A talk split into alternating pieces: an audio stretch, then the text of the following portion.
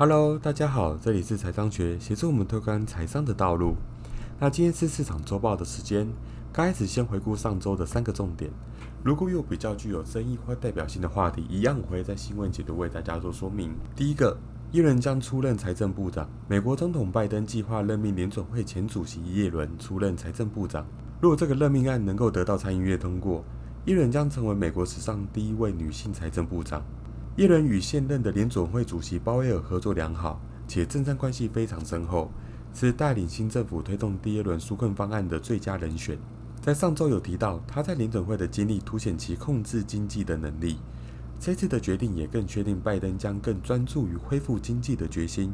我认为这是一个强烈的迹象。拜登在选前所推崇的积极监管政策。但耶伦的任命对于市场是更为有利的，至少他很可能与现任联准会主席鲍威尔有良好的合作。对此消息，市场也出现牛市的反应，这并不让我意外，尤其是考虑到未来包括避免 W 型的衰退以及疫情的恶化导致人们在就业上的各项挑战等等，都是一个令市场振奋的消息。第二个，道琼工业指数在周二二十四号的时候突破三万点。道琼指数盘中涨四百一十一点一四点，涨幅一点四个 percent 至三万零二点四一点，为历史以来首度冲破三万点。本月先后有三款疫苗宣称有效，加上川普宣称如果选举人团投票支持拜登，就会离开白宫，大选疑虑基本上已经没有了。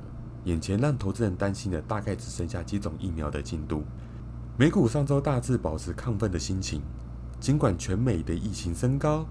经济复苏有松动的状况，但都影响不了投资人的信心。投资人显然已经放眼明年，压住疫苗有助于减缓的疫情，同时也让社交还有商业活动恢复正常，企业业绩也可能随之反弹。这次的突破凸显美股过去几个月来惊人的反弹力道。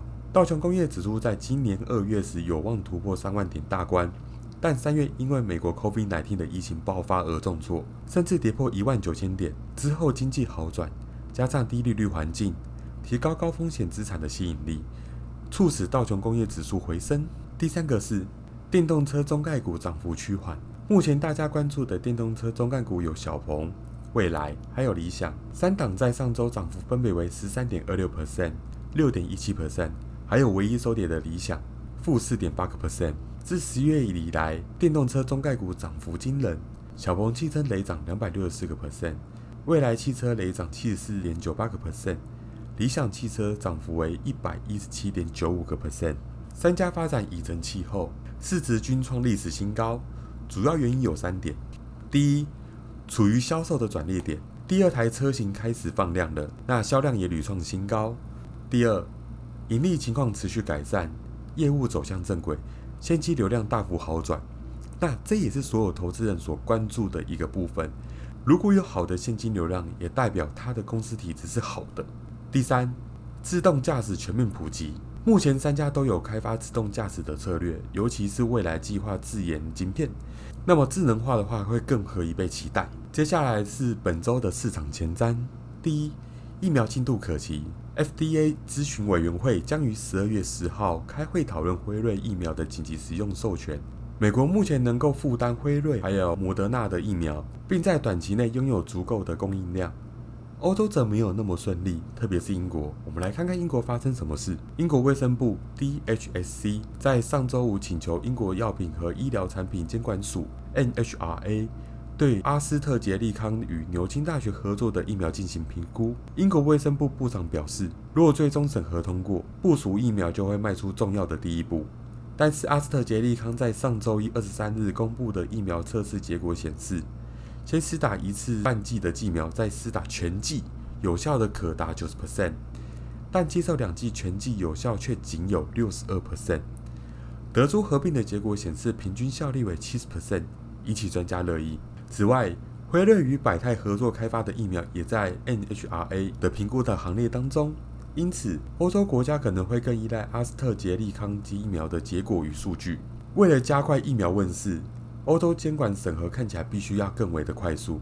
尽管刚刚提到阿斯特捷利康与牛津大学共同开发的疫苗近期受到专家还有 WHO 的质疑，然而英国政府上周五还是督促相关机构着手对疫苗进行审核，以利尽快核发。欧洲药局管理局 EMA 在上周四二十六号也表示，一旦收到阿斯特勒捷利康的疫苗数据后，将在未来几周内评估该疫苗有效性和安全性。第二，欧佩各产油国意见出现分歧了。在周日举行石油输出国组织及其盟友的非正式的会议中。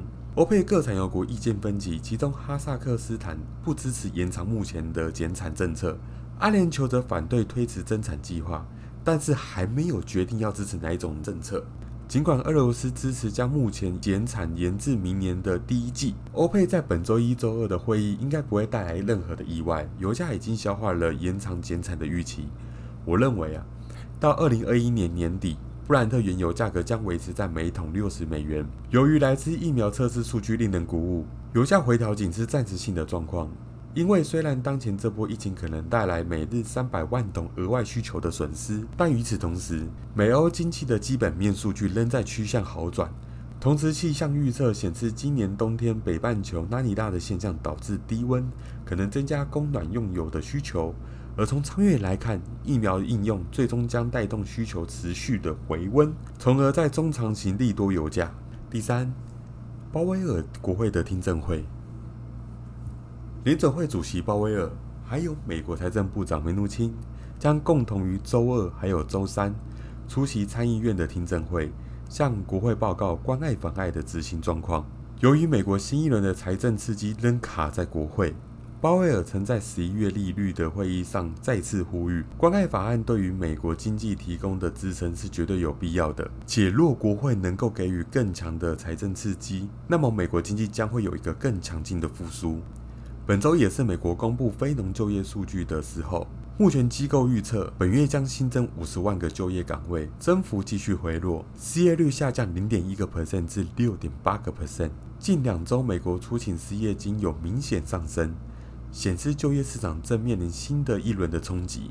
总结一下我对于这周的想法：相关疫苗类股在本周应该会有不错的收获。